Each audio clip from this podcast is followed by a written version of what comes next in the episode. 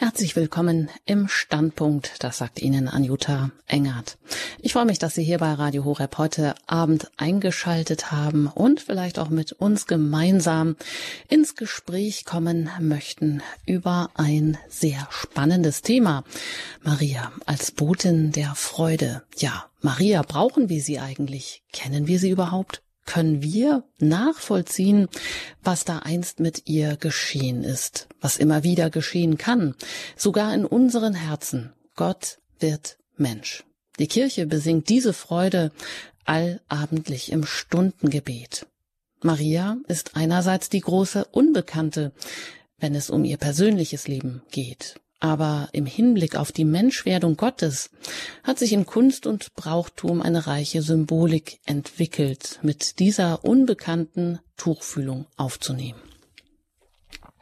Denn dieser große Gott entäußert sich im kleinsten Format und wird Mensch, liefert sich schutzlos den Menschen aus. Es geht um die Erlösung schlechthin. Eine Einladung an jeden Menschen, sich immer wieder mit allen Lebensscherben ihm zu öffnen oder ihr anzuvertrauen. Aber warum brauchen wir sie? Maria bindet zusammen, was eigentlich gar nicht geht. Das Jungfräuliche mit dem Mütterlichen, Sie versöhnt das Unversöhnliche, entfaltet die bekannteste deutsche Religionsphilosophin Professor Dr. Hanna Barbara Gerl-Falkowitz gleich hier im Standpunkt. Trennung und Spaltung sind die Narrative, unter denen die Menschen seit Anbeginn leiden. Derzeit geht eine große Spaltung, ein Riss durch unsere Gesellschaft hören und erleben wir oft. Vielleicht ist das Virus, das uns am meisten bedroht, das der Spaltung. Deshalb lade ich Sie ein, sich mit uns gemeinsam auf den Weg der Freude zu machen. Wir widmen uns dem berühmten Loblied Mariens, dem Magnificat. Ein Text, gewebt aus allen Fäden des Glücks. So die bekannteste prominente Philosophin und Religionswissenschaftlerin. Hanna-Barbara Gerl-Falkowitz und da haben wir sie auch hier heute zu Gast im Standpunkt bei Radio Horeb. Ich freue mich sehr, dass Sie hier heute Abend mit uns sind und für uns da sind und uns dieses Magnificat, dieses Loblied Mariens nahebringen. Herzlich willkommen. Danke vielmals. Die Freude ist ganz auf meiner Seite. Ich grüße alle, die jetzt zuhören und ich hoffe, dass wir eine gute Stunde miteinander haben.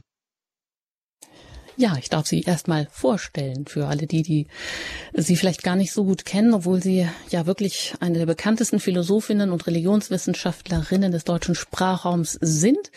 Meine Vorstellung könnte natürlich jetzt auch sehr lange dauern. Ich will es kurz machen und Sie selber vielleicht auch fragen, wo so markante Punkte in Ihrem Leben sind. Aber die wichtigsten Marken zuletzt waren, dass Sie bis 2011 als Professorin für Religionsphilosophie und vergleichende Religionswissenschaft an der TU Dresden tätig waren und seither Trier leiten Sie im Vorstand das Europäische Institut für Philosophie und Religion, auch kurz Euphrat genannt, an der, wieder ein langes Wort, Philosophisch-Theologischen Hochschule Benedikt XVI. in Heiligenkreuz in Wien und da haben Sie auch schon seit Jahren unterrichtet. Ja, vielleicht hat der eine oder andere davon gehört, dass Sie zuletzt im November nämlich eine ehrenvolle Auszeichnung bekommen haben, eine von natürlich schon mehreren da war es aber jetzt kürzlich der Ratzinger Preis 2021, der Ihnen da auch verliehen wurde durch Papst Franziskus. Und dieser Preis, diese Auszeichnung wird auch ganz gern als Nobelpreis der Theologie bezeichnet. Und weiter, wenn wir im Jahr ein bisschen zurückschauen, im Sommer, haben Sie den Augustin Beer Preis der Stiftung Humanum bekommen. Und dieser Preis ist auch schon so an bekannte Theologen wie Ratzinger, ähm, also Josef Ratzinger, Klaus Berger, Hans-Urs von Balthasar gegangen, um das nur so ein bisschen einzuordnen. Ja, Frau äh, Hanna, Frau Kerl-Falkowitz, Sie sind auch bekannt als Expertin für das Denken von Edith Stein. Da haben Sie auch die gesamte, die Gesamtausgabe mit herausgegeben und auch bearbeitet.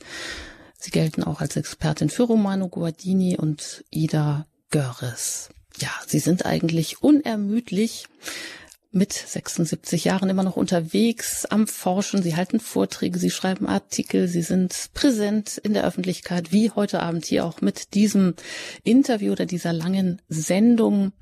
Ja, man kann wahrscheinlich schon sagen, dass sie eine beeindruckende akademische Karriere geleistet haben und das immer noch tun, dass sie ein vielfältiges, segensreiches Wirken auch in der Auseinandersetzung mit Philosophie, mit Religion, mit Tradition, mit Zeitgeschichte ja da immer dran sind, um auch Wege für eine vernünftige christliche Anschauung des heutigen Menschen aufzusteigen.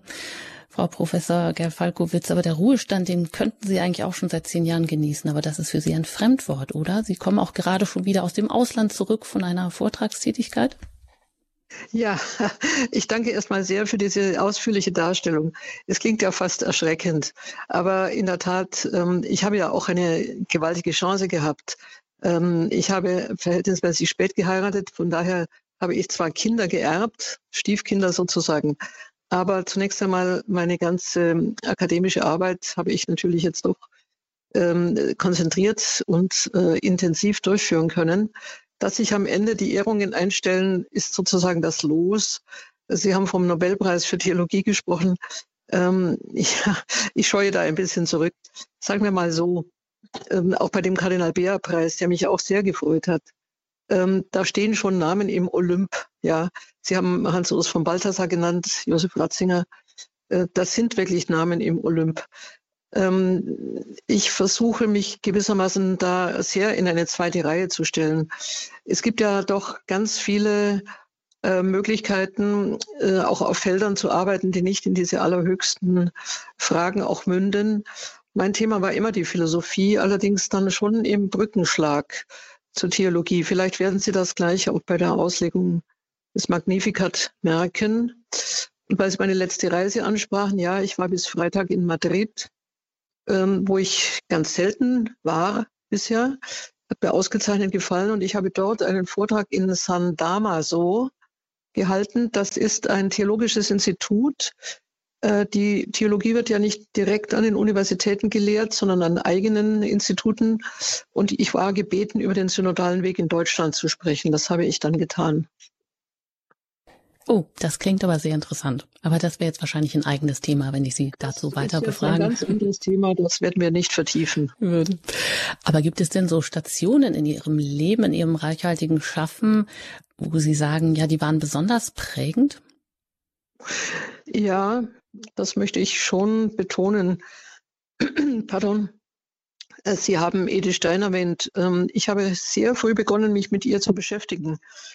Es dürfte sicher 40, 50 Jahre her sein, habe zuerst einmal Vorträge über sie gehalten, einfach weil es nicht so viele Frauen in der Philosophie gibt, vor allem dann eben Philosophie des 20. Jahrhunderts. Und ich habe in diesem Sinne Glück gehabt, weil dann natürlich auch durch die Selig- und Heiligsprechung Edith Steins die Archive aufgingen. Und im, äh, nach der Heiligsprechung habe ich mit zwei anderen äh, bekannten Frauen äh, beschlossen, eigentlich eine Gesamtausgabe herauszugeben. Es gab ja vorher Ausgaben. Aber das ist eine wunderbare Freude. Vielleicht kann ich das mal auch den Hörern sagen, die damit nicht beschäftigt sind. Mehr oder minder zum ersten Mal oder doch mindestens mal auch im, im intensiven Sinne mit Papieren zu tun zu haben, Originalpapieren, die vor mir außer den Absendern und Empfängern oder auch manchen wenigen Augen bisher niemand gelesen hat. Es ist einfach eine wunderbare Neuentdeckung. Mittlerweile sind es 28 Bände, die über die, die äh, von Edith Stein veröffentlicht sind. Wahrscheinlich wird es dabei bleiben. Aber eine ähnliche Neuentdeckung für mich war dann schon auch die Arbeit über Romano Guardini. Auch für ihn läuft jetzt ein Seligsprechungsverfahren. Aber dort habe ich damals zum 100. Geburtstag 1985, so lange ist das schon her, tatsächlich eine Erstbegehung gewissermaßen der Archivalien gehabt. Das war ein unglaublich schönes Gefühl. Äh, nach seinem Tode waren diese äh, Archiv, Archivdinge verschlossen. Das kann man kaum nachempfinden, wenn man tatsächlich in der Forschung ist und als wirklich erster Forscher in solche, in solche Dinge äh, hineingehen darf. Das war eine große Auszeichnung. Ich habe damals die Biografie Guardinis geschrieben, die bis heute nicht abgelöst ist. Man könnte sie jetzt heute, meine ich, erweitert schreiben. Aber das waren zwei Höhepunkte. Also die Bekanntschaft, die nachtodliche, also die, die Bekanntschaft ähm, nicht im direkten Sinne, aber äh, mit dem, mit der heiligen Edith Stein und mit äh, dem demnächst sicher auch seligen Romano Guardini. Persönlich kann ich noch sagen, dass ich in Dresden eine, eine wichtige und schöne Erfahrung gemacht habe. Ich wurde nach der, nach der Wende hinberufen, 1993, und traf auf ein weithin agnostisches Hörerpublikum. Und ich kann nur sagen, dass das wirklich alle Kräfte entbunden hat. Es war eine großartige Zeit. Ähm, jemand, der zuhört, aber vom Glauben wenig Ahnung hat, stört ja nicht im Sinne der, des Widerspruchs. Vielmehr reizt jemand eigentlich doch im, in einem ganz anderen Maße, die Wahrheit des Christentums nun so auszudrücken, dass sie nicht in den verschlüsselten oder, oder eben nur theologischen Begriffen kommen, sondern so, dass jemand, der sie zum ersten Mal hört, einfach als Anspruch empfindet, als, als eine wirklich herausfordernde Mitteilung. Das muss ich erst lernen. Aber dieses Hören, das Hören dieser, ähm, dieser Menschen, die das Christentum nicht kannten, das hat mich doch auch sehr entbunden. Es war sicher eine große Gabe, Aufgabe natürlich, Forderung, aber gleichzeitig auch eine wunderbare Freisetzung. Und da sind Sie sicher auch besonders ja sensibilisiert als und auch Expertin, weil Sie selber ja vom Denken her auch an dieser Schnittstelle zwischen Philosophie, Religionswissenschaft und Glaube, auch dem eigenen Glauben tätig sind oder da vielleicht auch so eine besondere Begabung haben, genau ja Glauben neu aufzuschließen. Und das ist ja auch etwas, was wir hier heute bei Ihnen vielleicht auch erfahren dürfen. Vielleicht auch, wenn jemand zuhört, der bisher noch nie etwas mit diesem Loblied Mariens zu tun gehabt hatte. Da vielleicht auch noch die Frage, wie ist es denn bei Ihnen gewesen? Wie hat sich Ihre Beziehung zu Maria entwickelt? Ich habe eine Anmoderation schon das ein oder andere zitiert von Ihnen, was Sie auch dann in Ihren Gedanken uns hier mitbringen von den Fäden des Glücks, wie Sie das so beschreiben, aus denen dieser Text gewebt ist. Sie entfalten da eine reiche Bedeutungsfülle in diesem Loblied und das setzt ja auch sehr viel voraus, aber auch Erkennen, das Erkennen von Zusammenhängen, aber auch die eine sprachliche eine Größe, das auch verständlich zu machen und auch ihre persönliche Begeisterung, die spricht äh, da ja auch schon durch. Das darf ich ja hier an dieser Stelle auch schon verraten. Was mich jetzt interessieren würde, Frau Professor Dr. Hanna-Barbara Kai-Falkowitz, welche Begegnungen oder Erlebnisse oder auch Schriften, so wie Sie gerade sagen, das ist ein, ein wahnsinniges Erlebnis für einen Forscher, an, an die Quellen, an die Urtexte, äh, über denjenigen heranzukommen, über den man, an dem man dran ist, wie bei Edith Stein oder Romano Guardini, aber wie war es hier bei Maria? Also wo kam, woher kam diese Beziehung zu Maria, zur Mutter Gottes, das, oder hatten Sie das immer schon?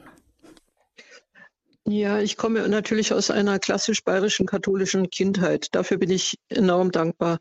Ich habe das mir heute gedacht, äh, tatsächlich, weil ich meinen Raum äh, weihnachtlich geschmückt habe mit der alten Krippe. Ähm, dazu auch die Lieder, die wir gesungen haben. Im Augenblick bin ich allein. An Weihnachten werde ich aber bei einem bei, bei äh, Verwandten sein. Aber diese Kindheit äh, prägt sehr. Und natürlich war die Mutter Jesu ähm, von Anfang an dabei. Aber entdecken muss man sie denn trotzdem. Äh, das habe ich schon als Mädchen, weil ich Kunst sehr liebte und ähm, es gibt ja unglaublich schöne Darstellungen. Eine Zeit lang habe ich das Bild der Rosenkranz Mutter Gottes in der Nürnberger, jetzt weiß ich nicht genau, glaube ich, Lorenz, ja doch, Lorenzkirche gehabt. Feitstoß, vielleicht kennt das jemand, äh, eine unglaublich schöne äh, Verkündigung beziehungsweise ist die Mutter Gottes in der Mitte. Es ist keine Verkündigung, pardon. Es ist die Mutter Gottes in der Mitte, umgeben von den Rosenkranz, Geheimnissen, Perlen, aber ein unglaublich schönes Gesicht. Das hat mir einfach vom Gesicht her gefallen. Ich glaube, man kommt an das Christentum auch über Schönheit heran. Das ist eine große Überzeugung. Ja, aber dann gibt es natürlich mehrere Anläufe, nicht nur über die Kunst, obwohl die, glaube ich, eine tiefe Erstbe Erstbegegnung wohl bedeutet hat. Aber ich glaube, ich habe mich dann später auch mit dem Thema Frau befasst. Äh, wir haben eine große, äh, intensive feministische Diskussion gehabt, 70er, 80er Jahre, auch über Maria. Ähm, davon bin ich jetzt wieder etwas weggerückt. Das war so stärker über das Revolutionäre. Ähm, ich will das jetzt nicht wiederholen. Aber ich glaube, oder ich bin jetzt an einem Punkt, an dem ich denke, dass wir bei all unserer intellektuellen Bemühungen, glaube ich, dem Geheimnis von Frausein nicht wirklich sehr nahe sind. Wir sind jetzt in einer Gender-Diskussion, die meines Erachtens nicht weiterführt. Aber ähm, diese Thema, Thematik Frau, äh, über die bin ich jetzt auch wieder an Maria herangekommen und vermutlich werden Sie ein wenig hören, wenn ich das jetzt ausfalte. Ich komme von der, ich komme von der Dichtung daran, aber ich komme auch vom Urtext daran. Ähm, es muss nicht jeder Griechisch können. Ich werde nur einzige, ein, eine paar, ein paar Begriffe werde ich Griechisch sagen, die kennen wir mehr oder minder alle. Aber es ist wirklich eine unglaubliche Komposition, dieses Magnificat. Und ich möchte sie zeigen als Erbin der jüdischen Frömmigkeit. Also nicht im Sinne eines kleinen Mädchens, das, das ärgert mich jedes Mal, wenn das so dargestellt wird, dass so in vieler Hinsicht noch unbewusst äh, in ein Ereignis tritt. Natürlich kennen wir diese Entscheidungen alle nicht, äh, auch ich kenne sie nicht. Aber dargestellt, wenn Maria in den Evangelien ähm, als jemand, in dem alles kulminiert, in dem alles zur Blüte kommt, in dem alles sich konzentriert. Und das ist ein so äh, großartiges Hinführen äh, auch des Alten Testamentes auf sie. Das wollte ich gerne auch zeigen. Und ich bin überzeugt, dass da, ich glaube schon, der Schlüssel auch für das Christentum liegt. Was bedeutet die Frau als wirklich die Pforte, durch die Gott in die Welt kommt? Und das übersteigt, das ist Maria, aber das sagt ja auch etwas über, über Frausein aus.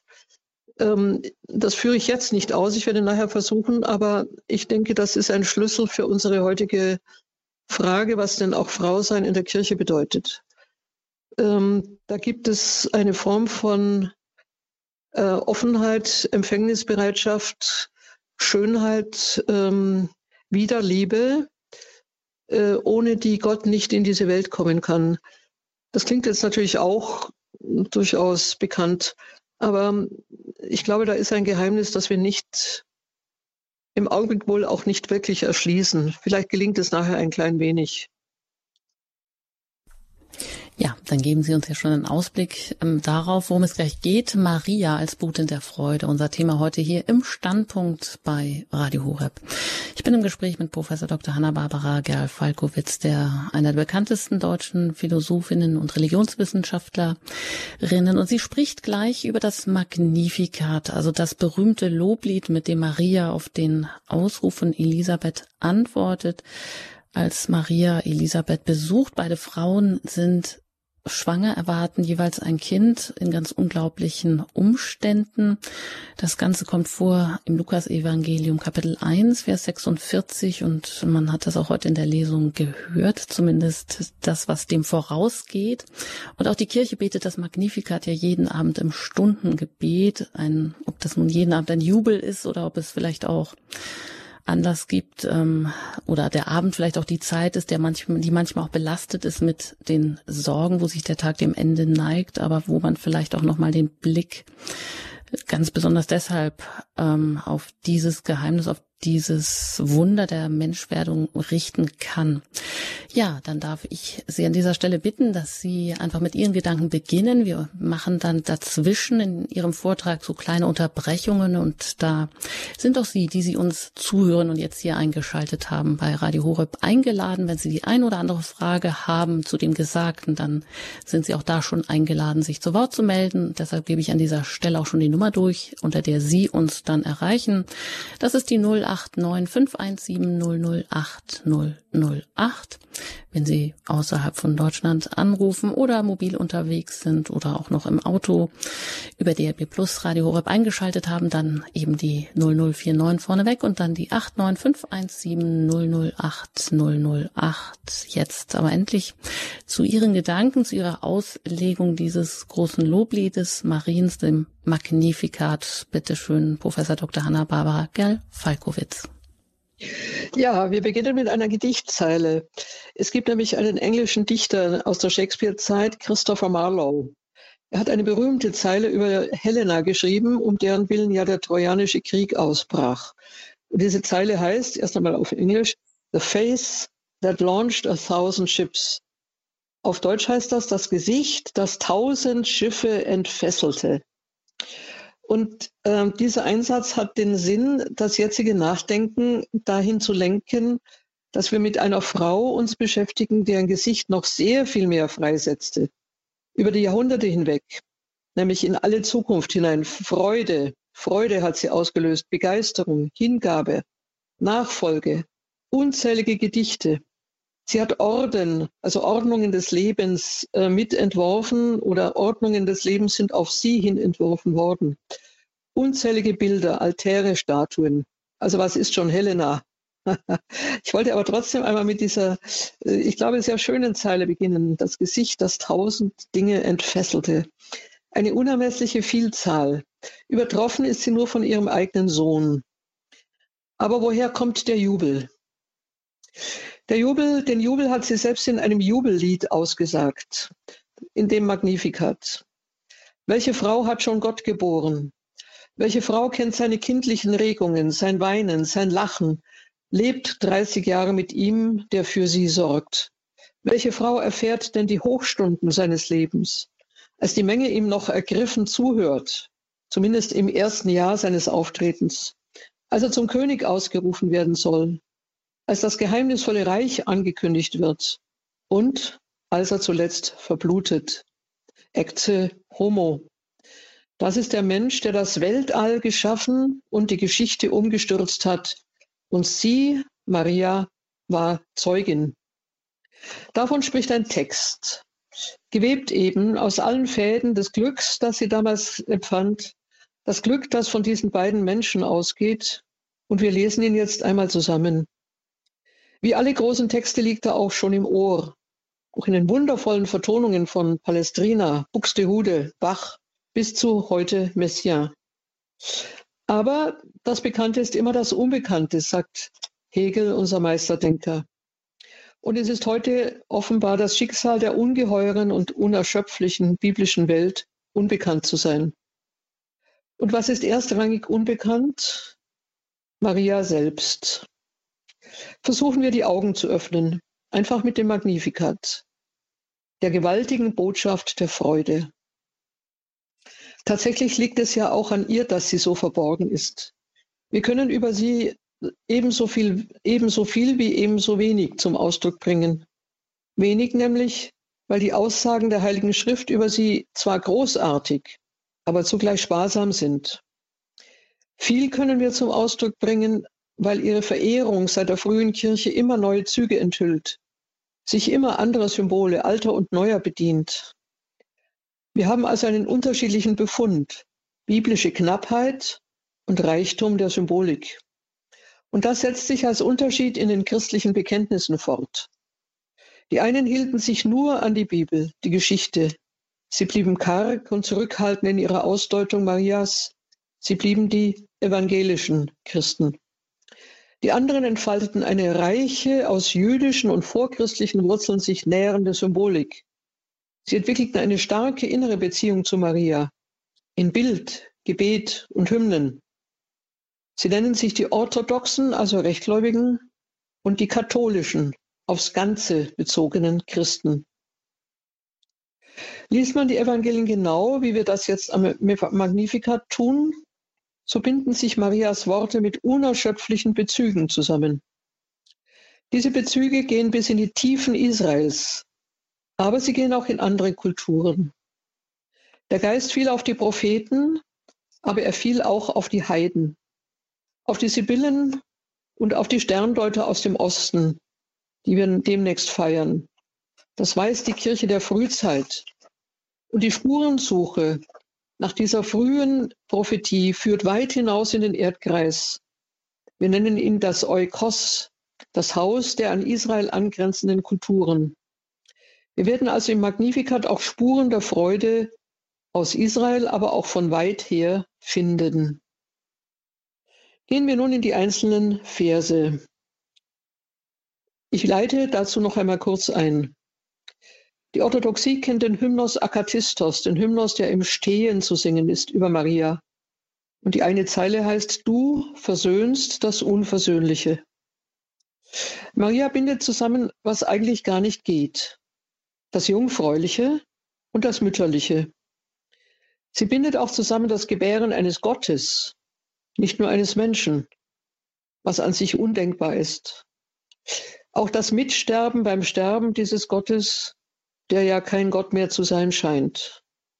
All das sind Zumutungen, Unerhörtes, Unerklärtes. Und doch vollzieht es sich ebenso, und die frühen Konzilien haben das geklärt. Und Maria steht als Auge im Taifun einer Theologie, die all diese Geschehen bis heute nicht erklären, sondern nur dem Glauben überantworten kann.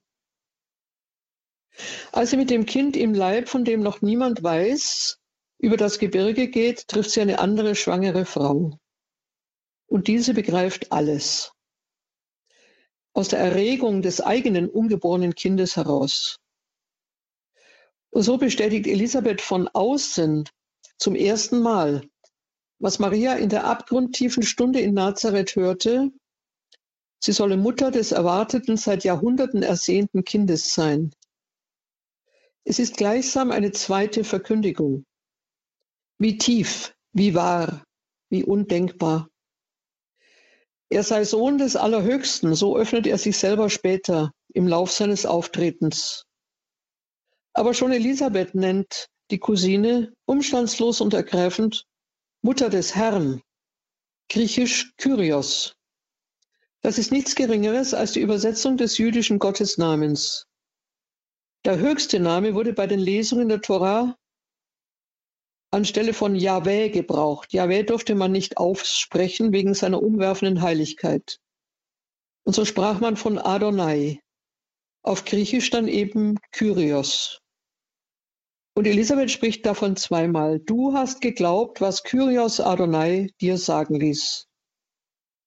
In diesem Wort Herr binden sich noch unentfaltet viele Geheimnisse zusammen. Sie werden erst nach und nach wie eine Schatztruhe geöffnet.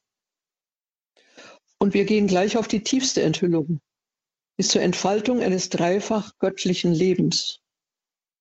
Knospenhaft ist das dreifache Leben, die Trinität, freilich schon durch den Engel in Nazareth vorgedeutet. Wir hören das meistens, wir hören meistens nicht richtig hin, sodass wir das nicht wahrnehmen. Der Engel spricht vom Höchsten, er spricht vom Sohn des Höchsten, er spricht vom Geist, der die Jungfrau überschattet, mit dem Schatten der göttlichen Wolke während der Wüstenwanderung Israels. So bestätigt Elisabeth, wenn sie vom Kyrios spricht, vom Herrn, etwas, was bisher nur Maria wusste und was ihr Intimum war. Dem Augenschein nach ist sie ja noch nicht sichtbar schwanger. Also nochmal eine zweite Verkündigung. Marias Antwort ist Jubel. Ausbruch überwältigender Freude. Überwältigung meint hier nicht den Rausch des Unklaren. Wir kennen solche antiken Ausbrüche. Es gibt eine delphische Pythia im Tempel des Apollo. Sie redet vieldeutig und unklar. Es gibt die Kassandra in der griechischen Tragödie. Sie spricht mit schäumendem Mund, heißt das. Aber Marias Gesang ist Theologie, Erbe jüdischer Klarheit, erleuchteter Klarheit. Es ist eine nüchterne Trunkenheit, wie Ambrosius später sagt. Wir beginnen nun mit dem Magnificat, mit dem ersten Wort. Es heißt mega, groß. Es ist Gesang einer Größe. Diese Welt gibt keinen Vergleich dafür her. Es ist Größe, die doppelten Jubel auslöst. Jubel über die persönliche Erwählung und über das alle Zeit überspannende Handeln Gottes an Israel. Maria begreift sich selber an Israel. Sie begreift ihr Einzelschicksal an der Jahrhunderte überwölbenden Erziehung und Zucht des Trägervolkes einer schwer begreiflichen Verheißung. Was meint also Größe? Es meint die Größe des Herrn. Die Größe, das Ganze, die, das Ganze der Geschichte in der Hand zu halten, tausenderlei Fäden, unübersehbar vieles, alles zu schaffen, zu begaben und zugleich einzuflechten in ein Ganzes. Diese Größe schafft gewaltigen Zusammenklang. Alles Dasein, alle Geschichte ist symphonisch. Kein dunkler Wirrwarr der Geschichte mehr. Trotz allem Wege der Liebe, Wege des Lichts, Guardini sagte einmal, das ist ja gar nicht das tiefste Geheimnis, das im Dunkel des Chaos versinkt, in der Undurchsichtigkeit verworrenen Seins. Die geheimste Tiefe liegt in der ganz hellen Form, in der Gestalt, die vollkommen durchsehbar ist und keinen verborgenen Winkel mehr hat. Die geheimste Tiefe liegt im Licht selbst. So Guardini. Wir kommentieren ein wenig. Die heutige Spätzeit setzt den Einzelnen fast absolut losgelöst von tragenden Kräften der Geschichte, losgelöst von einer Herkunft, losgelöst auch von einer Zukunft. Sie wird ja nur als Katastrophe erwartet. Was sind schon Eltern? Was ist Heimat? Was ist Blutbindung? Sollen wir nicht autonome Weltbürger werden? Was ist schon Zukunft, wenn man unterschwellig im Alter die autonome Selbsttötung erwartet? Wenn Kinder als Gefahr für das Klima gelten? Wenn Frauen deswegen sich den Uterus herausoperieren lassen? Alles Symptome unserer Zeit. Aber mega groß ist etwas anderes.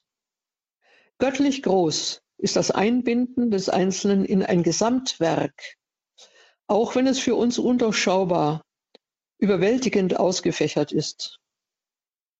Das letztliche Aufdecken solcher Gesamtschau der ganzen Geschichte bleibt der Apokalypse vorbehalten. Dort wird das Gewebe des Schicksals gedeutet.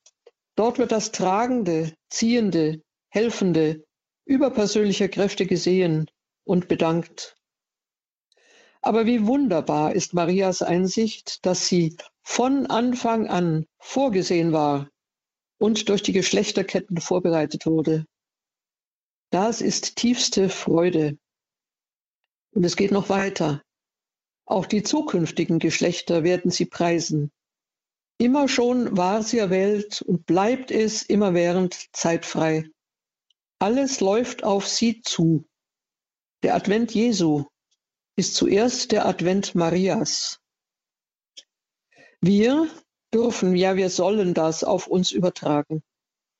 Die alles überragende Größe Gottes zeigt sich darin, er wird uns einmal das von fernher Gedachte unseres Daseins, das oft so einsam erscheint, und die weithin fruchtende Wirkung unseres Tuns zeigen, bis in fernste Geschlechter. Und wir werden uns wohl auch gegenseitig loben Staunen, die ungeahnte Frucht unseres Daseins erkennen. Endlich gelöst aus der scheinbaren Verlorenheit und Vergeblichkeit des Tuns. Auch gelöst aus dem Labyrinth schuldigen Versagens. Denn selbst die Reue muss ihm dienen. Auch gelöst aus der Belastung, von den eigenen Eltern vielleicht gar nicht gewollt gewesen zu sein. Vielmehr seit langem läuft die Vorsehung Gottes auf uns zu. Schon im Anfang der Welt sind wir gewollt, unvordenklich. Das ist Größe. Sie lässt jubeln. Warum? Weil sie den Sinn, das Gerichtetsein unseres Daseins auf ein Ziel hin öffnet. Damit wird auch die Frage geöffnet, was wir in Ewigkeit tun werden, nämlich all diese Geschehnisse unerschöpflich durchstreifen, denen wir uns verdanken und die sich uns verdanken. Ein beständiges Aufblitzen neuer Facetten, die mit uns zu tun haben. Seele und Geist, Psyche und Pneuma auf Griechisch, jubeln dabei.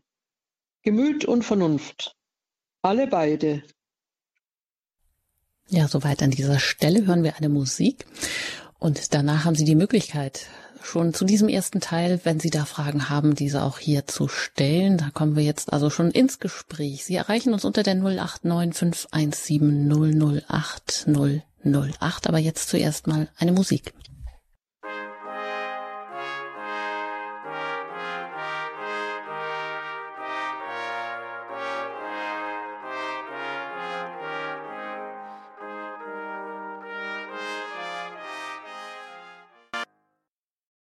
Horeb. Sie haben eben Frau Professor Dr. Hanna Barbara Gerl-Falkowitz gehört in einem ersten Teil über das große Loblied Mariens, das Magnificat. Die bekannte Philosophin und Religionswissenschaftlerin. Und wenn Sie jetzt eine Frage haben schon zu dem Gesagten, dann können Sie gerne anrufen, jetzt unter der 089 517 008 008. Frau Gerl-Falkowitz, Sie haben gesprochen von Maria von einem, als einem Gesicht einer Frau, das über Jahrhunderte in alle Zukunft hinein so viel freisetzte, so viel bewegte, Begeisterung, Freude, Hingabe, Nachfolge ausgelöst hat. Sie haben also eine große Wirkung ausgemacht, ähm, Davon spricht eben auch dieser Text, das Magnificat und wie Sie sagen, es gefällt mir einfach so gut gewebt aus allen Fäden des Glücks, das von diesen beiden Menschen ausgeht. Der Text ist sehr bekannt. Was dagegen unbekannt ist, ist ja sie selber. Also in der Bibel haben Sie gesagt, da findet man kaum persönliche Aussagen über ihr Leben. So die einen, äh, so haben Sie dann fortgeführt, die blieben karg, die evangelischen Christen eher, die anderen haben reichhaltige, eine reichhaltige Symbolik aus vorchristlichen Wurzeln entwickelt, das katholisch aufs Ganze bezogen. Da stellt sich vielleicht auch die Frage, ja, ähm, woraus hat sich denn dieses reiche Brauchtum, diese Verehrung in Bild, in Kunst, in Musik, auch diese innere Beziehung zu dieser Unbekannten entfaltet? Kann man das oder wie kann man das nachvollziehen? Also, dass sich da so, ja, neben dem Unwissen, neben dieser Unbekannten doch sehr, sehr viel und sehr Großes und auch relativ schnell schon entfaltet hat. Wie ist das zu erklären? Danke für diese Frage. Die führt genau in die Mitte des Problems. Ähm, ich denke, wir können wunderbar auch biblisch antworten. Und zwar ähm, glaube ich, der Vorzug des Katholon, also des Katholischen, liegt darin, Paulus hat das schon einmal formuliert, wir haben ja nicht nur das Buch der Schrift, die Heilige Schrift, sondern wir haben vor allem auch das Buch der Schöpfung. Paulus sagt das im Römerbrief 8 und zwar auch ziemlich streng. Er sagt, ja, die Heiden haben eigentlich gar keine Entschuldigung, wenn sie behaupten, sie hätten keine Offenbarung gehabt. Sie haben nämlich eine Offenbarung. Sie brauchen nur in die Schöpfung schauen.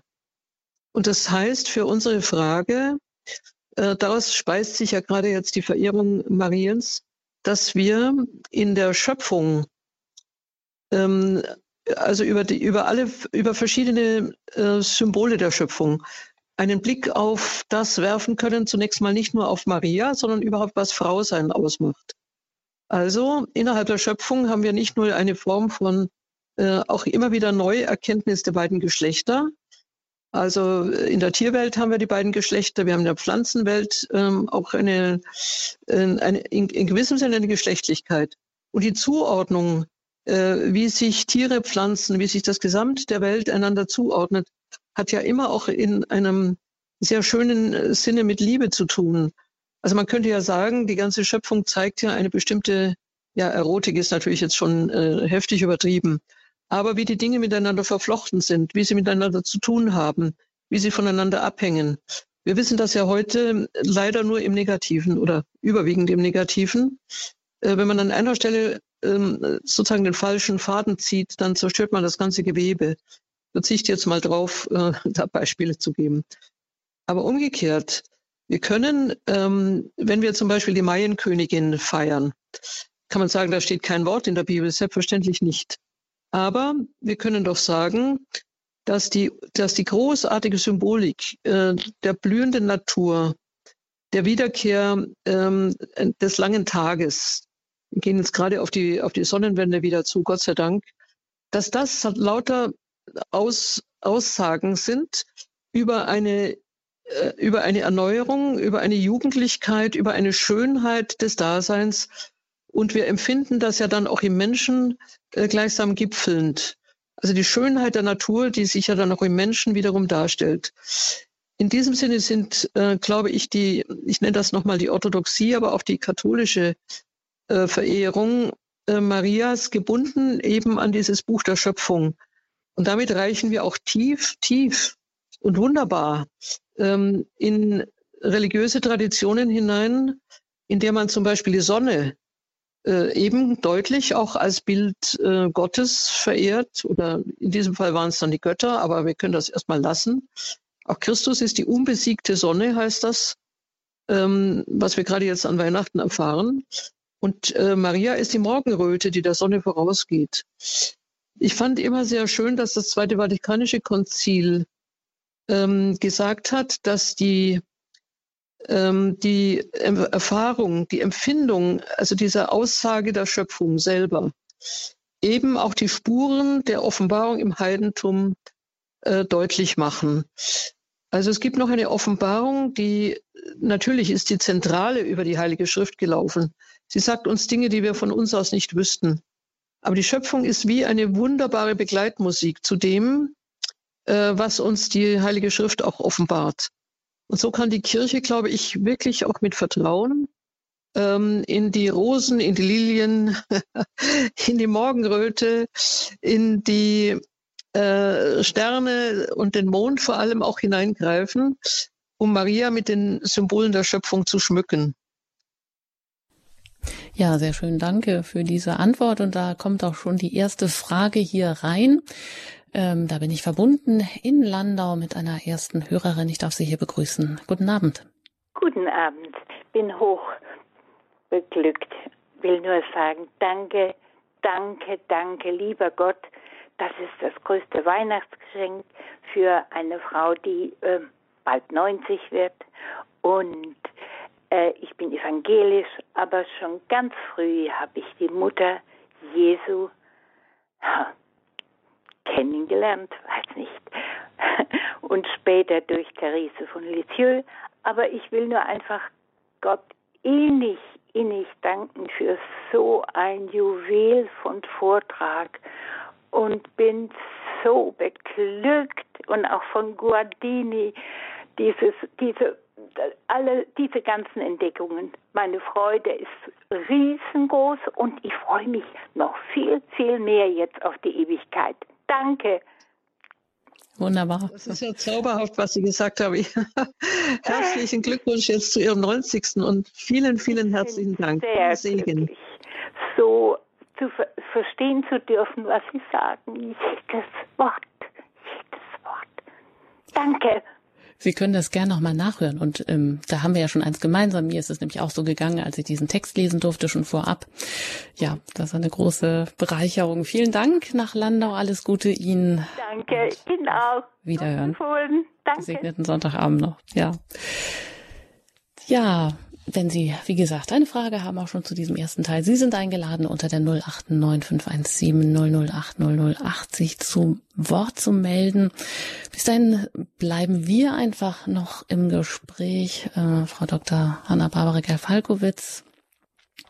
Ja, was haben Sie weiter gesagt? Sie sind eingegangen dann ja auch auf diesen Hymnus Akatistos über Maria, wo es da heißt, du versöhnst das Unversöhnliche.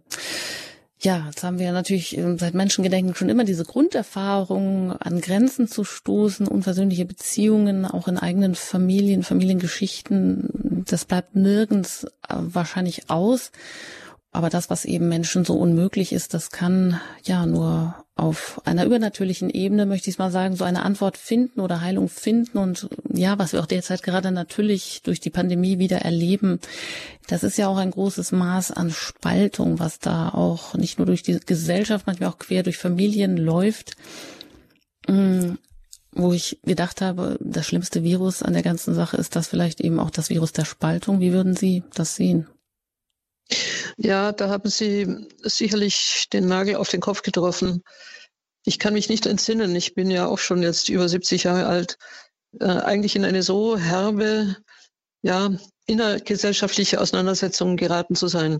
Ich habe die 68er auch erlebt, ja, aber da war die Spaltung, sagen wir mal anders. Da war eine kleinere, das, da war die Gruppe sehr klein, von der ein solcher äh, Widerstand ausging und hat dann natürlich auch zu großen Verwerfungen geführt.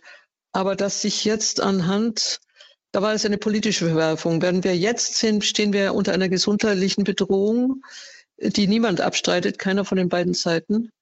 Aber da geht es eigentlich um Leben und Tod.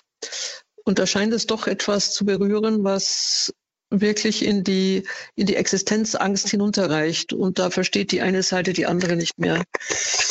Ich denke aber, das Unversöhnliche, ich glaube tatsächlich, dass, ja, Glaube, Glauben meint hier eigentlich eher, ich habe erfahren, dass ähm, die Botschaft des Evangeliums und äh, Maria ist ja Botin, Botin des Evangeliums, von einer Lösung spricht oder von Lösungen spricht, die wir einfach gar nicht im Visier haben.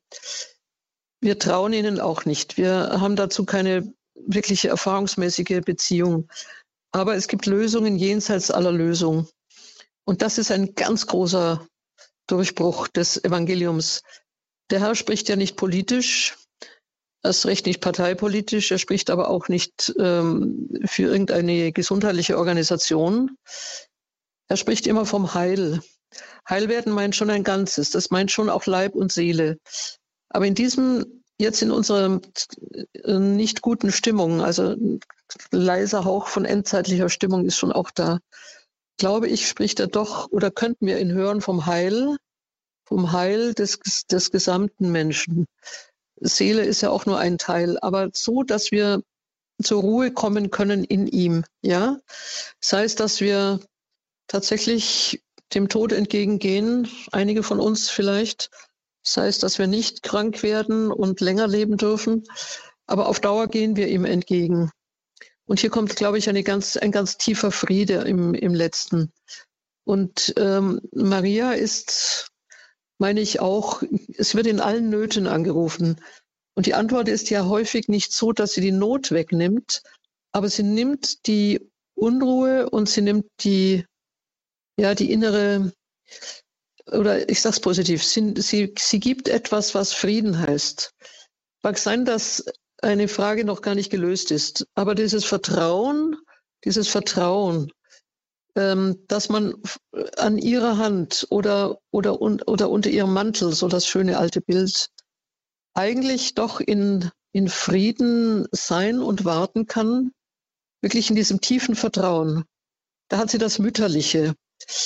Und das ist ja etwas, was sie, glaube ich, tatsächlich unter dem Kreuz ähm, eigentlich erst erfahren hat. Der Augenblick, wo Jesus ihr den anderen Sohn, also den Johannes als Sohn gibt. Ich glaube, da ist sie wirklich in eine Mütterlichkeit hineingewachsen. Ähm, ja, rufen wir sie einfach als Mutter an. Ich denke, da hat diese Versöhnung dann auch ihren Platz.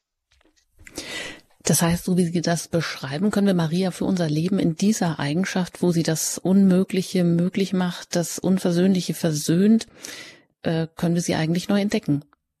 Und geht sie uns ja. da nicht auch voraus, weil ja, sie besucht ähm, Elisabeth. Elisabeth äh, schildern sie als die einzige Frau, die sie, die Maria jetzt überhaupt zum ersten Mal verstehen kann. Also Maria hat da etwas mit sich getragen, das ja auch mit großer Unsicherheit einherging, Mutter Gottes zu werden.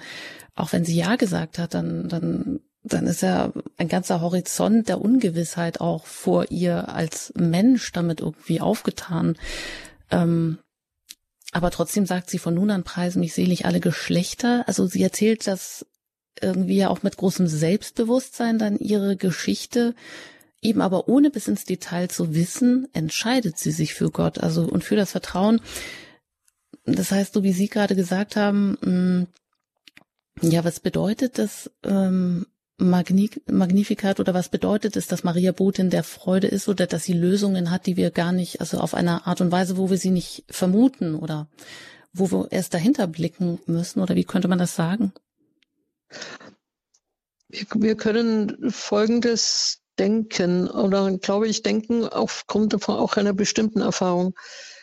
Die Botschaft an Maria ist wie viele dieser Botschaften immer eine Gabe und eine unglaubliche Aufgabe und eine Herausforderung und eigentlich eine Überforderung.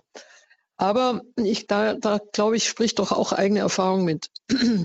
auch in unserem Leben kann es Aufgaben gegeben haben, ähm, vielleicht Beziehungen, vielleicht Kinder, vielleicht andere Dinge, die uns überfordern. Aber in dem Augenblick, wo man sie anpackt oder wo man sie annimmt, besser gesagt, kennt man eigentlich das Ende auch noch nicht. Aber es kann trotzdem das Empfinden begleitend, äh, begleitend sein, ähm, dass mit der Aufgabe gleichzeitig auch die Kraft kommt.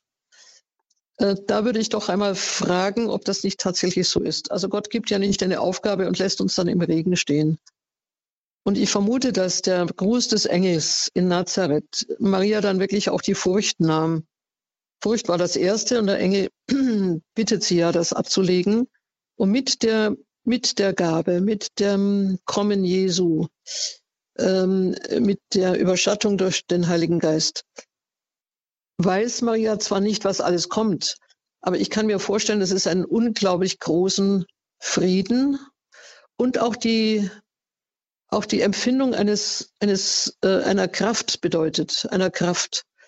Dafür kann man, das kann man schlecht ausmalen. Aber ab und zu, glaube ich, in unserem Leben haben wir eine ähnliche Empfindung, dass wir zwar herausgefordert sind bis zum Letzten, aber dass gleichzeitig auch aus einer uns normalerweise nicht zuströmenden Quelle dann doch die Kraft kommt, das auch durchzustehen. Also da würde ich auch wieder auf die Erfahrung plädieren. Wir haben oft ein Misstrauen gegen Gott. Also im, also ich schließe mich da auch gerne ein. Man muss das immer wieder überwinden. Nämlich zu sagen, das schaffe ich nicht, das kann ich nicht, das ist eine Zumutung. Und der Augenblick, wo man äh, das dann doch nimmt, äh, tun sich plötzlich Fenster auf, Türen auf, es tun sich Kräfte auf. Und in einem großen Sinne wird man dann auch getragen. Und ich sehe das Magnificat als eine solche Erfahrung, getragen zu sein. Und von daher der Jubel. Hm. Ja, dann sind wir auch gespannt, wie es gleich weitergeht. Wichtig ist sicherlich auch noch eine ähm, kurze Anmerkung, bevor äh, Sie dann auch zum nächsten Teil hier in die Magnificat kommen. Die Größe, die Maria besingt, bejubelt, ähm, ja, dass sie eingewoben ist in dieses alles umspannende Handeln Gottes über Jahrhunderte, über Generationen, Genealogien hinweg, ist ja auch etwas, wie Sie gesagt haben, was der Mensch von heute vielleicht nicht mehr verstehen kann, weil er sich nur noch als Individuum versteht, von allen geschichtlichen Banden losgelöst, ohne Vergangenheit, ohne Zukunft, total autonom, aber damit auch ähm, ja total auf sich selbst zurückgeworfen, ausgeliefert, auch aller Schicksalhaftigkeit. Können wir da eben vielleicht auch eben was Großes, Neues entdecken, dass Bindung eben auch Bindung zur Freiheit ist? Auch das haben Sie schön gesagt, ja. Was ich mit Furcht sehe, sind Entwürfe, die auch über die, über Straßburg und Brüssel kommen, also über die EU. Ein Kind ab einem bestimmten Alter könnte seine Eltern selbst wählen, ja. Also kann bis zu vier Eltern haben, soziale Eltern, biologische Eltern oder die biologischen überhaupt nicht mehr haben. Ich verstehe solche Gesetzentwürfe ehrlich gesagt nicht. Ähm, was bedeutet dieses Ausklinken aus einer Herkunft? Die tauscht man dann gegen Menschen, die man, weiß ich nicht, wie tief man sie dann kennt. Wenn die wieder nicht behagen, kann man die nochmal ausklinken. Also ich denke, dass wir wirklich auf eine Autonomie setzen, eine Selbstherrschaft, eine Selbstwillkür im Ende, die äh, nicht zuletzt dann tatsächlich zum, zum Selbstmord führen kann, also sogenannter freiwilliger Selbstmord. Das sind doch abschüssige Themen, abschüssig. Während äh, wir im Magnificat äh, gerade ein wunderbares Geschichtsbild haben, über die Jahrhunderte hinweg, durch die Generationen hinweg, ganze Ketten von Vätern und Müttern, durch die hindurch der Wille Gottes geht, bis er bei diesem einen Mädchen endet. Und es ist nicht übertrieben. Das gehört in die große Theologie zu sagen, dass Gott uns ja von Anfang an auch durch diese Geschlechterlinien leitet. Ja, also die Blutslinien, die auch die in, in mancher Hinsicht natürlich auch die belastenden, vielleicht sogar in großer Hinsicht belastend. Ja, auch Adam und Eva haben uns belastet. Dieser geheimnisvollen Sündenfallgeschichte. Aber, aber, die, aber diese großartige Erfahrung oder Aussage, dass wir durch die Jahrhunderte, durch die Generationen hindurch gewollt sind. Ja? Ich bin nicht nur in Zusammensetzung von zwei Gameten oder von Ei- und Samenzelle und äh, zufällig bin ich die geworden. Es spielt viel Zufall mit, wenn wir es naturwissenschaftlich sehen. Aber theologisch, da liegt ja gerade die Größe der Theologie, liegt ja hier eine Zielrichtung, eine wunderbare Sinnfülle, mein Leben hat Sinn. Das heißt, äh, Gott hat über viele andere hindurch mitgewirkt daran, mit oder hat andere mitwirken lassen, dass es mich gibt. Und ich wirke daran mit, dass es wieder andere gibt, nach mir. Das ist ein viel schöneres, eine viel schönere Kette, eine viel schönere, ja, wie ein Teppich, in den ich hineingewoben bin. Und wir versuchen heute uns da als einzelner Faden herauszulösen und glauben, dass wir da glücklich werden. Also diese Gesetzentwürfe sehe ich mit großem Bangen. Ja, dann begeben wir uns wieder auf das Terrain, der, wo wir eingewoben sind, auch wir aufgerufen sind, eingewoben zu sein in diese Fäden des Glücks. Und ich denke, wir stehen immer in dieser Spannung zwischen Größe und Niedrigkeit. Und mit der Niedrigkeit, das ist auch das Stichwort, mit dem es jetzt hier weitergeht in der Standpunktsendung bei Radio Horeb. Maria als Boot in der Freude. Wir sprechen über das Loblied Mariens und hören Sie jetzt weiter dazu Professor Dr. Hanna Barbara Gerl-Falkowitz. Wir haben bisher die Größe Gottes im Preis gehört und jetzt schwenkt der Gedanke um, und zwar genau ins Gegenteil. Das nächste Wort heißt jetzt, herabgesehen hat er auf die Niedrigkeit seiner Magd. Jetzt haben wir zwei anstößige Bilder, Niedrigkeit und Magd. Das von Niedrigkeit ähm, heißt auf Griechisch Tapeinosis, macht nichts, wenn Sie es nicht kennen. Ich habe es aber deswegen erwähnt, weil es im Neuen Testament nur viermal vorkommt. Es ist also ein ganz ungewöhnliches Wort. Und es heißt wirklich Erniedrigung. Es ist, wir können daran jetzt nichts, äh, nichts beschönigen. Vor allem, wir kennen den einen Passus, glaube ich, ähm, er hat den Leib unserer Niedrigkeit umgestaltet, sagt, äh, heißt es im Jakobusbrief. Und vor allem ist es noch so, dass äh, im Philippa-Hymnus bei Paulus nimmt Jesus ja unsere niedrige Natur an. Das ist schon gemeint. Dazu kommt jetzt noch die Magd, äh, griechisch heißt sie Doulos, das könnte auch Sklave heißen. Wir sind jetzt also im Unterschied zur Größe des Herrn ähm, genau in der gegenteiligen Frage. Ja, Markt. Ist das anstößig? Ja, es ist anstößig, aber wie immer liegt gerade im Widerständigen ein Schlüssel. Es gibt eine lateinische Übersetzung, die ich einmal erwähne. Ähm, dort heißt das Wort dann humilitas. Das meint Demut. Humilitas, hier hören wir den Humus, die Erde. Das meint am Boden bleiben. Wenn wir es etwas lustiger ausdrücken, auf dem Teppich bleiben. Humilitas bedeutet nicht, sich selber schlecht zu machen, sondern dort zu stehen, wo man hingehört. Und wir gehören auf die Erde. Und dieser Humus, dieser Humus passt zur Mutter Gottes. Denn sie selber sagt, bis zum Ende der Zeiten würden sie doch alle rühmen, und damit haben wir jetzt einen Schlüssel für das, was Erde heißt. Erde, die gerühmt wird. Erde, über die sich alle freuen. Denn seit der Menschwerdung, seit der Inkarnation ist unten die Erde, Humus, nicht mehr das Schlechte, nicht das Verächtliche. Erde ist genau der Ort, wo wir stehen, nirgendwo anders, einfach und genau dort.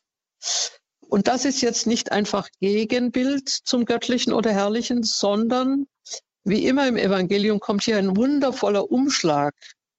Unten wird nun Ort der Herrlichkeit. Bisher war Gott oben, ohne jeden Zweifel. Aber nun kommt es zur Umwertung aller Werte.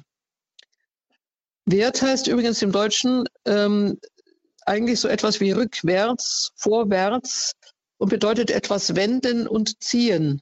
Also der Wert zieht uns.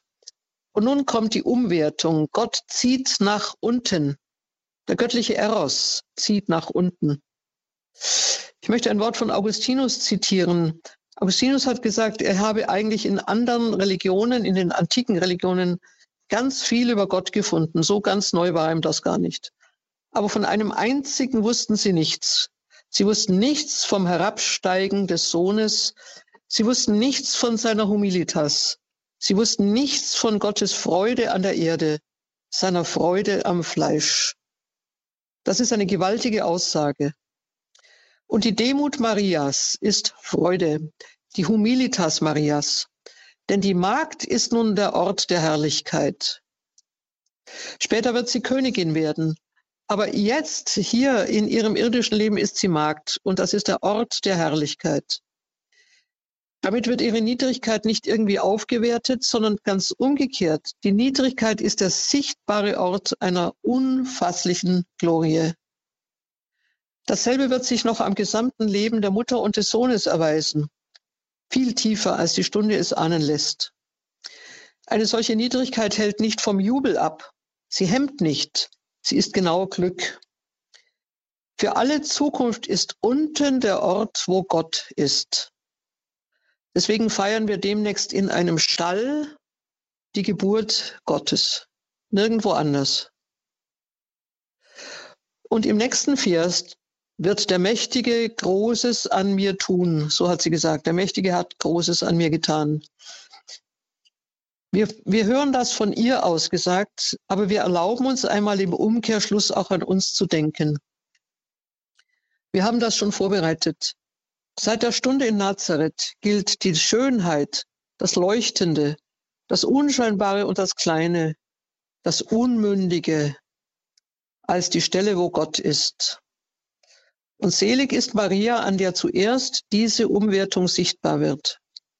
Wunderbar ist es, Magd zu sein in der alle Herrlichkeit aufbricht. Nur die Armut kann diesem Reichtum standhalten. Sagen wir es anders, nur was leer ist, kann Fülle werden. Und unsere eigene Seligkeit besteht darin, dies auch zu verstehen. Alle Generationen, sagt Maria, alle Generationen oder Kind und Kindskind, so übersetzt Luther sehr plastisch, gehören in diese Armut. Aber nur darin nimmt Gott Fleisch an. Adam und Eva wollten im eigenen Fleisch schon herrlich sein. Sie überhoben sich. Sie wollten nichts weiter geschenkt bekommen. Sie erwarteten nichts weiter. Aber geschenkte Herrlichkeit ist ungeheuer viel schöner. Warum? Weil in ihr die Liebe des Gebers sichtbar wird. Weil die Liebe des Gebers sie als Duft umgibt. Mit Maria sind wir in den Duft einer unbegreiflichen, unbegriffenen Gabe gehüllt. Wie heißt die Gabe? Das Kleine ist das Große. Das Kind ist Gott. Der Verworfene ist der Eckstein. Die Magd ist Königin. Wunden werden leuchten. Wir könnten immer so fortfahren. Und daher der nie verstummende Gesang. Ja, soweit ähm, Professor Dr. Hanna-Barbara Gerl-Falkowitz an dieser Stelle. Der Gesang, der nie endet. Wir sprechen über das Loblied Mariens, das Magnificat Maria als Botin der Freude heute hier im Standpunkt bei Radio Horeb. Und an dieser Stelle darf ich auch Sie wieder einladen. Wenn Sie eine Frage haben zu diesen ja beiden großen Begriffen der Niedrigkeit und dass der Mächtige Großes an mir getan hat, ja, wenn Sie einfach da wirklich eine Frage haben, Sie etwas bewegt hat, Sie einen Gedanke vielleicht haben, den Sie auch mit hier einbringen möchten, tun Sie das gerne jetzt unter der 089 517 008 008. Wenn Sie außerhalb von Deutschland anrufen, dann wählen Sie zuerst die 0049 und dann 89 517 008 008. Nach der Musik geht es hier im Standpunkt weiter mit dem Loblied Mariens gerne auch mit Ihren Fragen.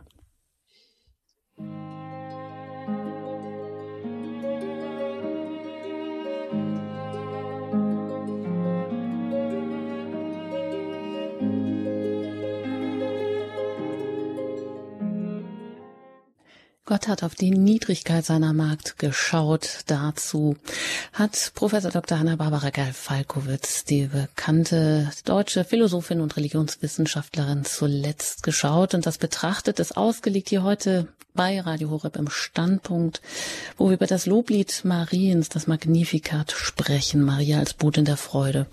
Und Sie dürfen auch jetzt gerne Zwischenfragen stellen oder die Fragen, die Sie haben, die Sie auf dem Herzen haben, die Ihnen vielleicht auch unter den Nägeln brennen. Sie erreichen uns unter der 089 517 008 008. Und das hat Frau Pross aus Niedersachsen auch getan. Ich darf Sie herzlich hier in der Sendung begrüßen. Guten Abend. Ja, wunderschönen guten Abend. Ich möchte mich auch ganz, ganz herzlich für diesen Vortrag be bedanken. Also jedes Wort, fast jedes Wort trifft mich mitten ins Herz. Ich könnte das nie so ausdrücken, aber ich empfinde das so. Äh, es ist einfach himmlisch. ja, das ist das richtige Wort. Und ich bedanke mich ganz herzlich und wünsche Ihnen Gottes reichen Schutz und Segen und alles Gute weiterhin. Und allen anderen natürlich auch. Vielen, vielen Dank. Vielen Dank, Frau Prost, für, für Ihren Dank. Lob. Danke. Ich, ich freue mich sehr, wenn, das, wenn Sie das so empfinden. Wunderbar. Ich wünsche Ihnen auch viel Segen. Dankeschön. Ja, alles Gute. Vielen Dank, Frau Pross. Ja, besser kann man es ja gar nicht haben, denke ich mal, wenn jedes Wort so mitten ins Herz trifft, dass also Sie da gesprochen haben und es melden sich hier noch mehr Hörer. Gehen wir weiter nach Radolf Zell und da bin ich mit Herrn Hager verbunden. Ja, guten Abend an Sie beide. Ja, zunächst auch vielen herzlichen Dank für Ihren Vortrag, Frau Graf-Halkowitz. Äh, Sie haben zunächst auch über die Freude gesprochen, über die Freude über Maria. Äh, was mich Sie haben das zwar auch angedeutet, immer wieder beeindruckt, es gibt so viele Wallfahrtsorte zur schmerzhaften Mutter Gottes. Also ich kenne da einige und äh, da äh, frage ich mich, was hat die Menschen ganz besonders eben zu Maria gezogen durch ihr Leid, das sie mit ihrem Sohn Jesus Christus getragen hat. Ich glaube, das ist, äh, ich meine, das, deshalb ist die Freude trotzdem vorhanden, nicht? Weil wir wissen, dass wir letztlich durch das Leid auch zu, zu Christus kommen können. Zu, äh, durch, auch durch die Schmerzen Mariens. Ja, danke, Herr Hager. Sie meinen also auch, dass man vielleicht auch mehr die Schmerzen im Fokus oft hat. Und das ist ja auch so als die Freuden Mariens. Ja, vielleicht Sie dazu, äh, Frau Kerfalkowitz. Ja, ich danke für diese Bemerkung, denn im Augenblick sind wir wirklich nur bei der Freude geblieben. Sie haben sehr, sehr recht. Ich glaube, dass es mindestens so viele Wallfahrtsorte gibt oder sogar sehr viele, einfach weil dort die Menschen ihre Not hintragen. Ich habe ein Wort eines französischen Dichters gelesen, das, glaube ich, in die Richtung geht. Er heißt Georges Bernanos und er hat gesagt, was ihn am tiefsten ähm, in einem mir unbekannten Lit Litaneiwort beschäftigt hat.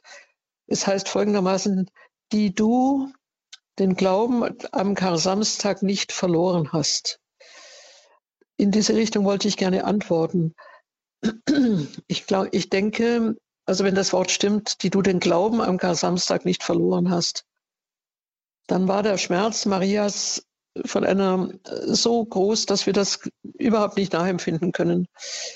Wir können es höchstens nachempfinden in Schmerzen, die uns ja wirklich manchmal auch fast bis auf den Tod bedrängen. Dann hat jeder wahrscheinlich seine eigene Tiefe. Aber den Glauben nicht verloren haben, das meint doch, dass sie unterfangen war von all dem, was sie bis dahin mit ihrem Sohn erlebt hat. Also es geht ja auch in die Richtung, dass damit wird das Leiden nicht kleiner, damit wird der Tod Jesu im Gegenteil, er wird sogar entsetzlicher, weil sie ja weiß, wer hier stirbt. Nicht irgendjemand, sondern es ist wirklich ein Tod Gottes. Aber zugleich weiß sie, dass das offenbar noch nicht das allerletzte Wort ist. Und so, so können wir auch unsere Schmerzen, glaube ich, zu ihr tragen. Das ist nochmal dieser Satz, dass es eine Lösung jenseits unserer Lösungen gibt. Es wäre also zu wünschen, dass wir an diesen Kar-Samstagen unseres Lebens äh, wirklich einfach durchhalten. Wirklich durchhalten. Irgendwo trägt uns noch ein Untergrund, den wir dann vielleicht nicht mehr spüren, aber wir wissen immer noch, dass er da ist. Danke für Ihre Bemerkung. Ja, danke. Alles Gute Ihnen nach Adolf Zell und weiter geht's nach Hamburg. Da bin ich mit Frau Jürgens verbunden. Ich grüße Sie hier in der Sendung. Guten Abend. Ja, guten Abend, äh, Frau Anjuta Engert und guten Abend, liebe Frau Professor Hanna Frau Barbara Ja, ja, Sie sind am Apparat. Ich freue mich. Danke. Ja, ich freue mich auch sehr über Ihren wunderbaren Vortrag und äh, ich hätte eine Frage. Und zwar, Sie zeigen uns ja dieses schöne Bild Mariens in der Freude, in der Fülle, ja, in der Umkehrung der Werte, das unten das ist, was jetzt also Gott uns geschenkt hat, da ist er gerne. Mich würde interessieren, wo sehen Sie so die wesentlichen ideengeschichtlichen Herleitungen, dass bei Maria 2.0 also Maria ein Heftpflaster trägt, dass sie eine Magd ist, dass das alles so fürchterlich, also ja, runtergezogen ist und dieses gänzlich andere Bild Mariens, so wie sie es zeigen und wie wir es ja auch, also die wir keine Anhänger von Maria 2.0 sind, nicht sehen. Aber wo kommen so die Hauptströme aus der Ideengeschichte her? Ja, wunderbar. Das Danke für die Frage. Ja, gut, äh, kann ich gerne. Also Heftpflaster auf Mariens Mund halte ich für äh, also wirklich voll daneben. Das stimmt einfach gar nicht. Also zum einen hat, ähm, es ist ja das Magnificat, ist ja eine Theologie in allergrößter, allergrößter Ebene, ja. Aber Heftpflaster.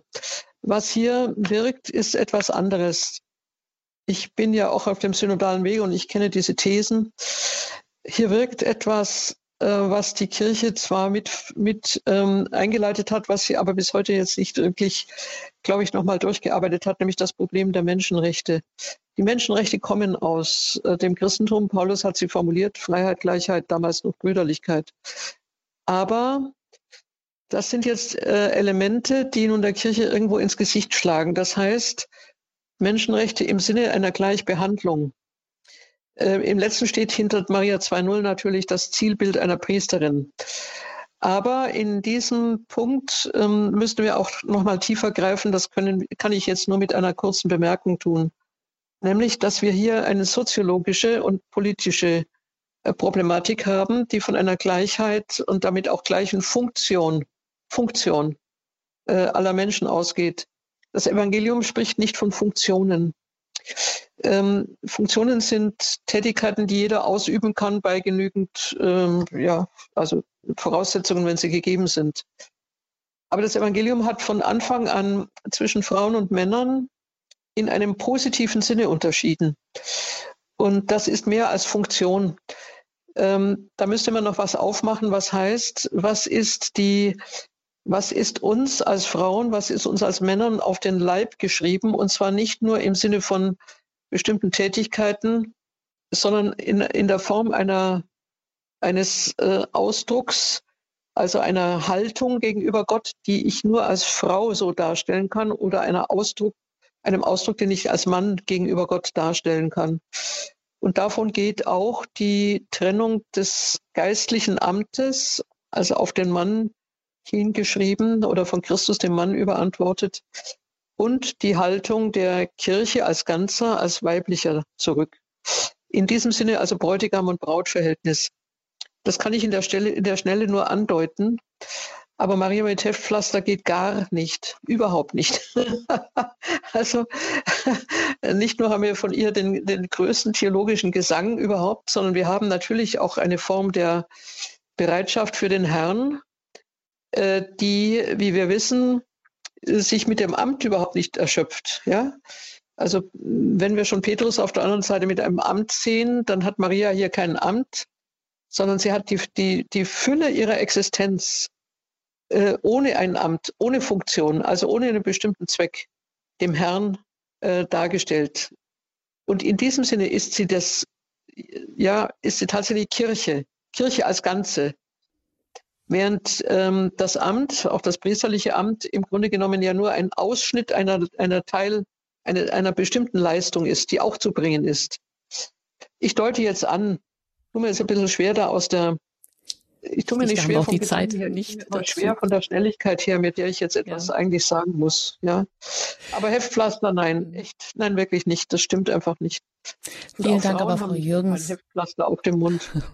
Und auch für Ihre Mühe in aller Kürze da jetzt auch eine gute Antwort zu finden. Wir müssen uns da vielleicht jetzt auch ein bisschen knapper fassen. Zwei ähm, Hörerinnen ja. habe ich noch jetzt vor dem Abschluss. Wir wollen ja auch noch den letzten Teil hören. Alles, äh, ja, ein herzliches Dankeschön für diese Frage. Weiter geht's nach Dresden. Ganz kurz, Frau Taubinger. Herzlich willkommen hier in der Sendung. Ja, ich möchte mich auch sehr herzlich bedanken für den Vortrag. Ich habe es erst eigentlich so ab äh, halb neun gehört aber ähm, ich bin sehr froh, dass Sie immer wieder darüber sprechen, über die Berufung von Maria, weil ich glaube, das gibt, äh, das Wissen gibt den Frauen auch in ihrer Weiblichkeit äh, tiefere Bestätigung. Und ich denke, dass auch für ganz viele Katholiken wichtig ist, dass sie verstehen, was Maria eigentlich bedeutet. Und dafür danke ich Ihnen sehr. Dankeschön. Ja, der Dank geht ganz zurück. Danke vielmals. Ja, alles Gute Ihnen auch nach Dresden und dann geht es noch weiter zu Frau Katapano. Herzlich ja. willkommen hier in der Sendung. Grüß Gott, Frau, Frau Professor Hanna Falkowitz. Ich bin hoch erfreut und tief, äh, tief erstaunt über Ihre Worte, die so, so weit das ganze Leben der Mutter Gottes und das Magnificat ist eines meiner Lieblingsgebete. Das ist so wunderbar ausgebreitet und tief erfasst, dass ich einfach nur, ich kann mich nur bedanken. Und ich, ich seit meiner Kindheit, ich bin, bin ja schon über 80, habe ich diese, diese Lieder und diese Gebete und auch die Marienverehrung von meiner Mutter schon gelernt. Die ist ja über 100 Jahre alt geworden. Und diese Tiefe, die, wird, das ist so staunenswert, da braucht man Jahrzehnte, um sich, und wenn ich jetzt ins Alter denke, das ist wieder wie, wie die Jahrzehnte sind äh, vergangen im Krieg und Nachkrieg, ich habe das alles miterlebt. Und trotzdem bleiben diese tiefen Worte und Gedanken. Und die haben Sie jetzt so einmalig dargestellt, auch vom Alten Testament her, diese Zusammenfassung. Ich kann mich nur einfach bedanken, ganz, ganz herzlich bedanken. Ein Gottes Vergelt's sehr schön. Ja, Segensgott. Segensgott. Ja. Danke vielmals. Alles Gute Ihnen und jetzt wollen wir natürlich auch Ihnen, Frau Hanna-Barbara Kalfalkowitz, noch die Gelegenheit geben, dass Sie auch Ihren Vortrag noch zu da abschließen, nachdem Sie jetzt gerade ja auch gesagt haben, das bleibt eben das Anstößige, ähm, aber auch genau darin liegt ja der Schlüssel, wo es jetzt gerade um diese Niedrigkeit ging, aber ja, wie ist die Erniedrigung zu verstehen als Humilitas, als Demut, als Humus, eben auch am Boden bleiben. Und jetzt kommen wir noch zu dem Umsturz. Da darf ich Sie jetzt einfach noch um ja, die weiteren Ausführungen bitten. Ja, ich werde jetzt ein bisschen zusammenfassen. Wir haben nicht mehr allzu viel Zeit. Die nächsten Verse sind ja zum Thema Heiligkeit. Sein Name ist heilig. Ähm, dazu will ich äh, jetzt nur etwas, ja, so fassen, dass es, glaube ich, auch aus der üblichen Hörweise einmal wenig herauskommt. Heiligkeit fasst ja das ganze Wesen Gottes zusammen. Und dieses Wesen ähm, bedeutet auch im Magnificat, dass Maria nun ihre eigene äh, persönliche Erfahrung verlässt und grundsätzlich noch jetzt auf Israel als Ganzes eingeht. Israel kennt Gott als heilig, schlechthin heilig. Und das hat jetzt eine Bedeutung. Die alte Welt kennt nämlich ihre Götter immer auch als Dämonen. Sie sind gut und böse. Meistens ist es so, dass einer der Götter zwar eine Zeit lang einem Menschen wohlgewogen sein kann, aber urplötzlich ohne größeren Anlass, ohne erkennbare Möglichkeit umschlägt in ein Böses. Etwas verwirrt sich dabei. Und so findet man bei den alten Religionen in der Tiefe häufig die Angst. Furchtbar und schaudererregend sind die Götter. Ein Grieche aus dem siebten Jahrhundert sagt, sie heben dich in die Höhe, wenn, wenn du auf der dunklen Erde liegst Sie werfen dich auf den Rücken, wenn du einmal Fuß gefasst hast. Das ist so die Grunderfahrung. Wir wissen das auch deswegen, weil, man, weil dieser Angst mit dem Opfer geantwortet wird, damit die Götter immer wieder mit kostbaren Gütern beschwichtigt werden, auch mit Menschenopfern. Und das ist ein Grundgestus, in dem wir in der Tat die Angst erkennen. Aber Israel, und jetzt sind wir wieder im Magnificat, aber Israel ist das Volk, das nicht ein blindes, Vertrauen gegen die Angst vollzieht, sondern ein sehendes, ein erprobtes und durch Feuer und Wasser gegangenes Vertrauen vollzieht. Denn die Macht des einen Allmächtigen wird gleichzeitig durch Barmherzigkeit bestimmt. Das Wort Barmherzigkeit kommt ja jetzt vor. Der Heilige enthält keine versteckte Bosheit mehr. Gott ist gut. Das ist die ganz große Grunderfahrung Israels. Natürlich kennt Israel Gott auch als furchtbar. Aber man fürchtet nicht mehr das Unberechenbare, nicht das Willkürliche. Gefürchtet wird vielmehr der furchtbare Schmerz der verletzten Liebe, der Schmerz der unbeugsamen Treue Gottes. Er trifft ja immer wieder auf die Untreue des Volkes. Es ist das Licht, das hier fordert. Es ist nicht die Bosheit, die verunsichert. Es gibt, keinen, es gibt kein donnerndes Gericht und keinen rasenden Götterzorn, der alles zerschmettert. Vielmehr, das Licht bricht ein. Es ist auch auf seine leise Art zwingend.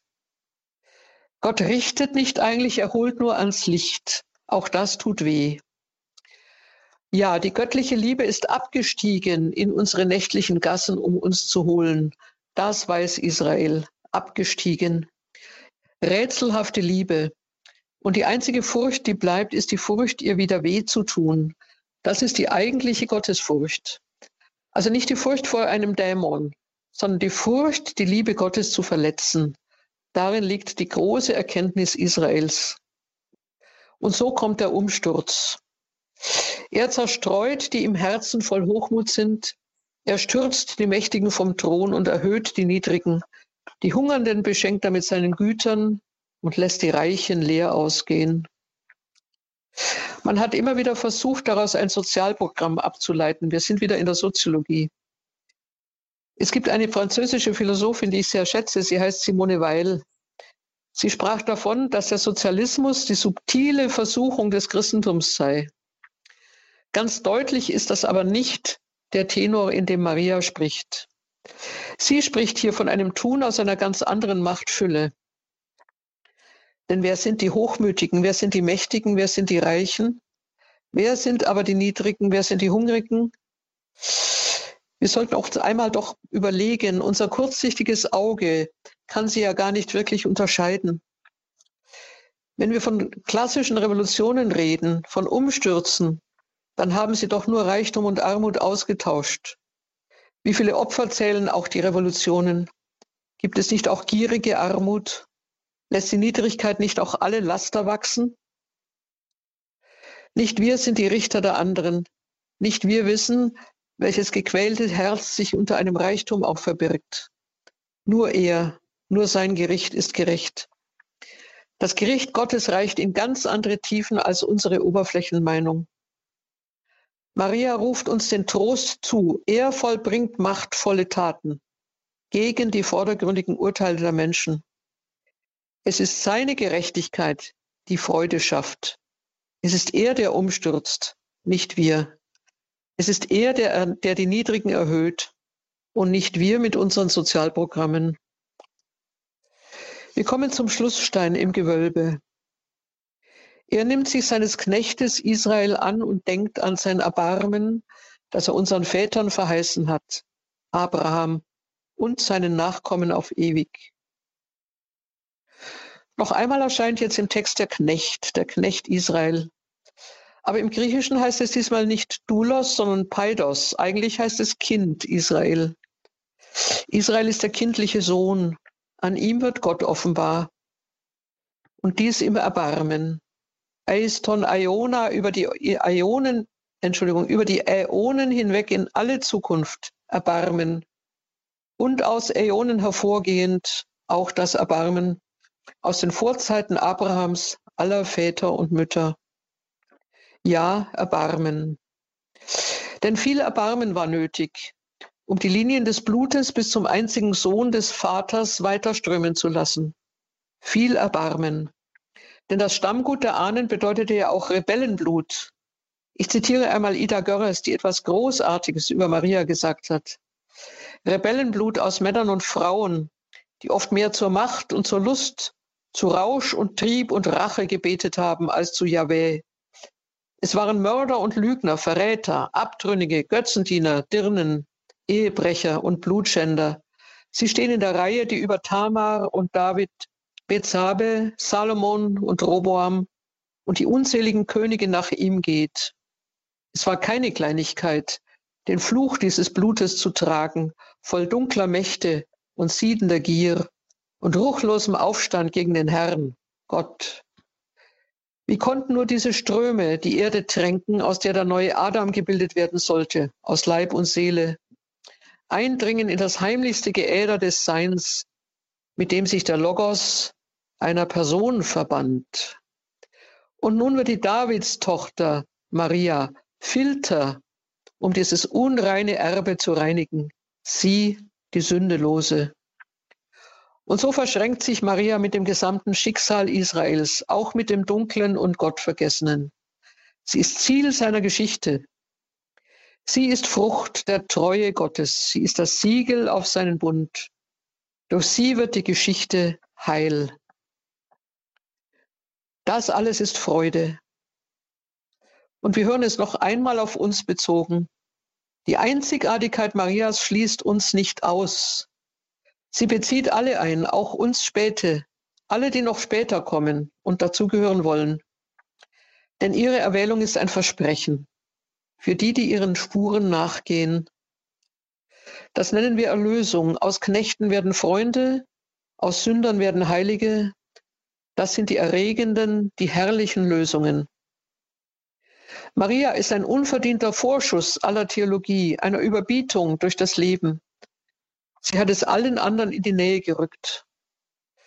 Im Buch Sirach heißt es, der Erste ist noch nicht am Ende damit, sie zu entdecken, wenn der Letzte beginnt, sie kennenzulernen. Alle Mariendogmen gelten für sie, aber sie gelten in mancher Hinsicht auch für uns. Maria die Makellose, ist uns nicht denn in der Taufe schon der Makel genommen worden? Maria mit Leib und Seele in den Himmel aufgenommen. Werden nicht auch wir am Ende der Zeiten mit Leib und Seele auferstehen? Auferstehung des Fleisches, sagt das Credo. Maria ist die, an der die erst, an allererster Stelle alle diese Wahrheiten eingelöst wurden. Sie hat es uns vorgelebt. Sie hat uns das Evangelium tatsächlich leibhaft verkörpert. Wir können ihren Leuchtspuren nachgehen, auch wir vom Makel befreit, auch wir mit Leib und Seele in das neue Leben übergehend. Und so möchten wir mit einer Gedichtzeile enden, so wie wir mit einer Gedichtzeile begonnen haben. Es ist wiederum ein englischer Vers, allerdings von einem Iren gedichtet. Der Name ist vielen unbekannt. Er heißt William Butler Yeats. Es ist aber ein zauberhafter Vers und ich möchte ihn am Ende zitieren und hoffe, dass Sie ihn gut verstehen.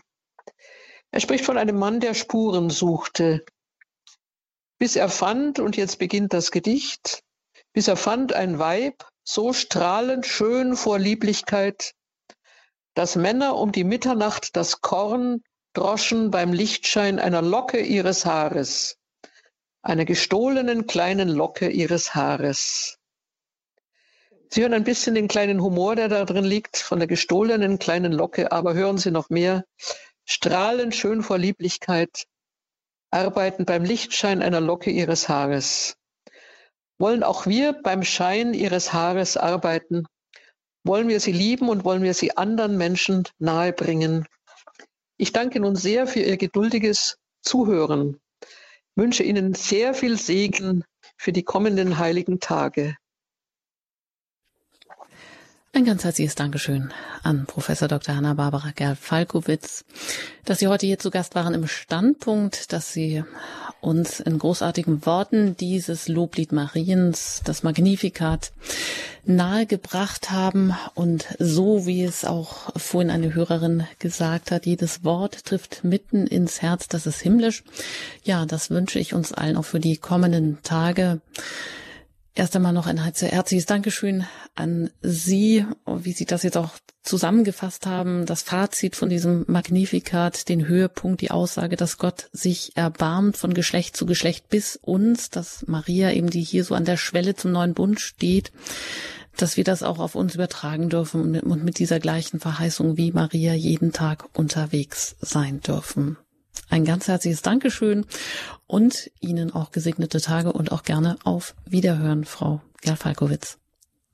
Vielen, vielen Dank nochmal auch an Sie, an Ihre kluge Gesprächsführung. Übrigens die sehr schöne Musik, die Sie ausgewählt haben. Ja, danke vielmals. Auch Ihnen viel Segen.